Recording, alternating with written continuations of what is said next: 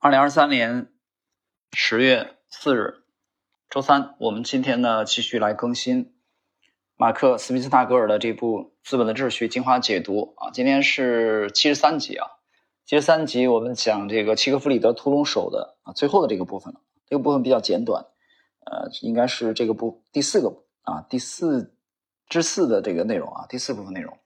我们承接上一集，我们来看。那么第二个标准，同时具备低福斯曼比率的作用是什么呢？这里要涉及庞巴维克的主观价值理论。简单的事实是，许多投资者，甚至包括职业资产管理人，会因为极端聚焦的时间偏好而受损。术语叫做双曲切线啊，这个曲双就不用说了啊，一对一双的那个曲是弯曲的曲。我们在第六章详细讨论过这个概念。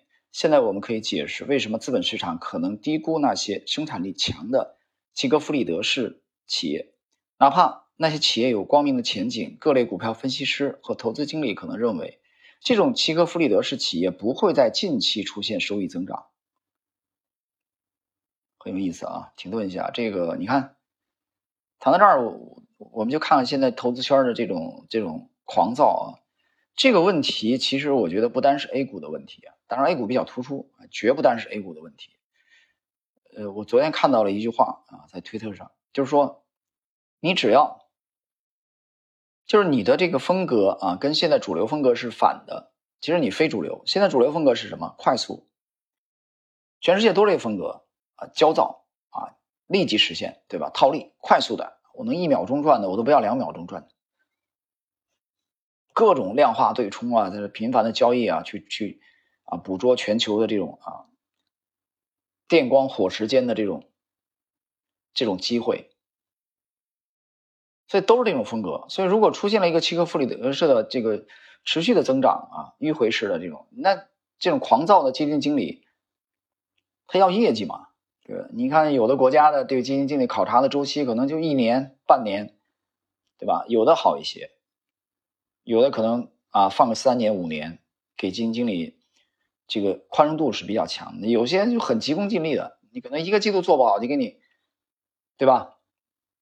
所以这种情况下，他怎么可能不焦躁呢？整个氛围都是这样。但是我们就在想啊，在这种狂躁的氛围当中，像这个巴芒的这种风格啊，在巴菲特芒格的这种风格，像段永平的这种风格。呃，是不是真的就是像他们讲的那样啊？属于肥尾的现象，啊，属于这个六个 sigma 的这种现象，属于可以完全忽略不计的，啊，有效市场假说里面可以把他们这种作为完全的特例啊排除掉的，是不是真的是这样？我觉得这个问题应该大大的打一个问号，值得我们深思。我们继续，当然，在任何一个特定案例里，明显。低估的实际原因可能涉及法律层面，比如一个未完结的法律案件或受到监管限制。然而，如果我们试图寻找简单、功利性（括弧奥地利学派的经验法则）以识别可能获得高回报的股票，我们的两个标准（括弧植根于庞巴维克的资本理论和主观价值理论）是非常稳健可靠的。高 ROIC 向我们发出信号，企业有可能出现收益高增长。而较低的福斯曼比率进一步筛选出那些其他投资者明显不太欣赏的利润丰厚的企业，他们就像位于地平线之外，在一个迂回路线的终点。当然，对于某家企业来说，内部人士知道我们不了解的事情，但是总体上讲，也可能只是因为大多数投资者的投资时间跨度比我们更短，视野更浅近。啊，视野，嗯，这个翻译的啊，浅深浅的浅，近。远近的近，其实我觉得这儿，如果是这个位置，如果用视野更狭隘，可能也许会更贴切一些啊。一家之言，你看到这儿这段结束啊，这段结束的时候，马克思·皮斯纳格尔的观点就是说，他认为是大多数投资者的这个太急功近利了，对吧？就刚才我谈那个立即实现的问题啊，他他不愿意，他不是不懂延迟满足，你说。干这行的不懂延迟满足，这话我不要听的，哎，这不扯淡吗？他不是不懂，他懂，但他做不到。他为什么做不到呢？因为他着急，他不愿意等，啊，他知道延迟延迟满足的道理，他还是选择立即实现。这什么原因呢？我告诉你，这就是人性。继续，奥地利学派投资法二可以说是奥地利学派投资法一的近亲，两者主要都是为了达成同样的迂回任务，不断积累生产性资本。有人可能会说，奥地利学派投资法一是从纵向着手，利用的是不同时间的跨期机会；也有人可能会说，奥地利学派投资法二通过利用同一时间段内可获得的机遇，在横断面上进行投资。你看啊，它就是坐标的两个轴嘛，一个横轴，一个纵轴。例如，每个月都会发现一些七哥弗里德式的企业（括弧我们前面讲过的针叶树）撤退到岩石地带。以便最终超越他们的邻居，并陆陆续续的占据他们的土地，同样是分别采用了横断策略和纵向策略，这也是一个高度跨期的策略。正如奥地利学派投资法一一样，在奥地利学派投资法二中，我们发现，当我们等待 EBIT 增长和股价随后上涨时，我们积极的构建随后获取更高利润的真正手段。迂回生产要求跨期的支付交换。现在的付出是为了之后获得提高生产力的工具。现在示弱是为了日后变得更强大。此刻的后退是为了日后能够取得更大的进展。啊，这一段到这里，我谈谈感想吧。谈谈感想。其实你看到没有？这个马克思·毕斯纳格尔比较了奥地利投资法一和二在这个纵横两个界面。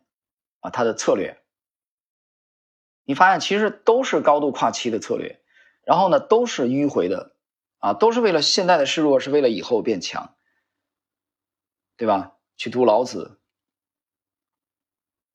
将欲取之啊，必先予之，这种，你想想当年的这个，嗯，当年的李登辉在金国面前的装孙子，忍那么多年，对吧？直到一九八八年。啊，经过离世，所以这种示弱，还有司马懿当年的这种装疯卖傻，为了自保啊，太多了。这种这种例子太多了。其实不单是投资领域啊，生活领域、政治生活啊，你包括恋爱，很多领域都是这样，都是这样迂回。那么，大大家注意看啊。这个讲了这个迂回，讲了现在的付出是为了呃提高以后的这个生产效率，对吧？这个让我想起来 想起来什么呢？让我想起来《纳瓦尔宝典》上有这么一句话，他讲的什么意思呢？他讲的意思就是说，当你现在面临一个重大抉择的时候，但是这个重大抉择其实本身啊现在有很多分歧啊，你遇到了一些阻力，这个时候其实你自己有点举棋不定啊。这是《纳瓦尔宝典》。这几年风靡全球的一本一本书的里边的一段内容，我觉得很精彩啊！我读到这里，我觉得很精彩。这一段跟大家分享一下。他讲就是说，你这个你很纠结，现在一个重大的决策，你不知道该怎么弄啊？到底该怎么决定？前进还是后退啊？往左还是往右啊？你拿举棋不定的时候，那么怎么办呢？纳瓦尔说，你要尽量选择啊，让你短期痛苦的。那个选项很有意思啊，听懂了吗？他选择就是说，你要去选择，当你举棋不定的时候，难以抉择的时候，你尽量选择让你短期痛苦的。那可能就是你当下你比较痛苦，短期内你比较痛苦。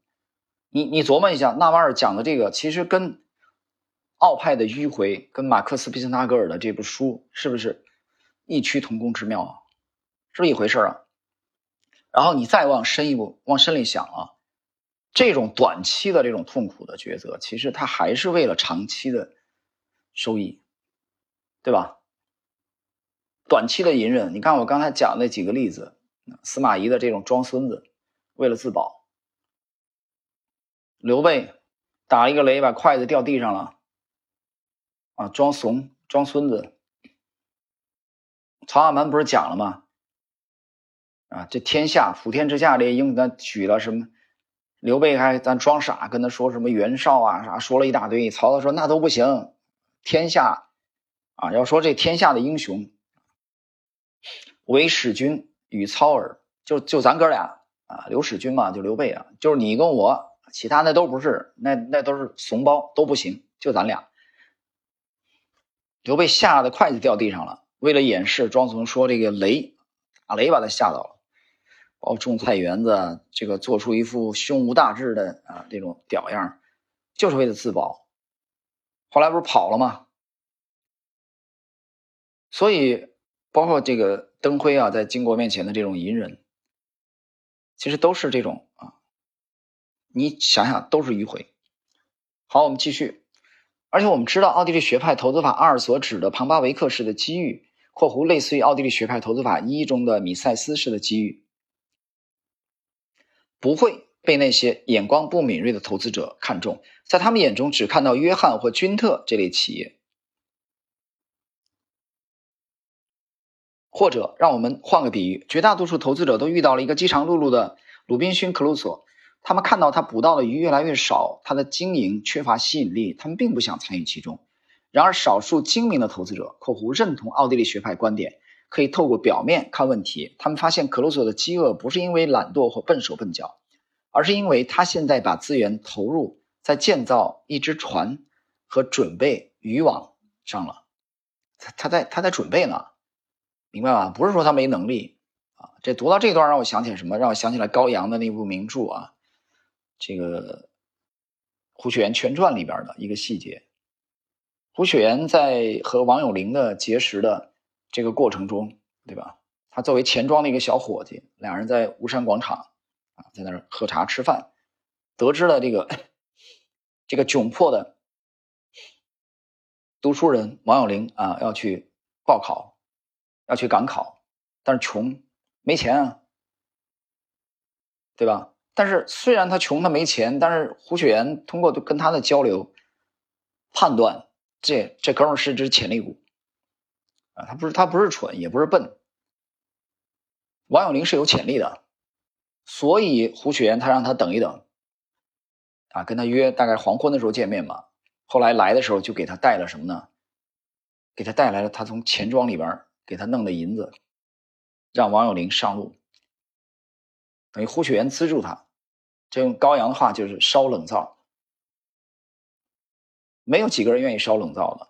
但你是他是因为看中了王永林将来的潜力，就这一点来说，大众是不会这样的。大众都是说我现在投资，你马上给我回报，对吧？我今儿给你投进去，明儿王永林就能给我怎么样回报？都这。所以这段话里边讲，少数精明的投资者就认同奥派的观点，他认同迂回。对吧？认同可能忍受短期的痛苦，你这你几百两银子撒出去了，王永林要是死了呢？王永林要被这个路上的强盗给干掉呢？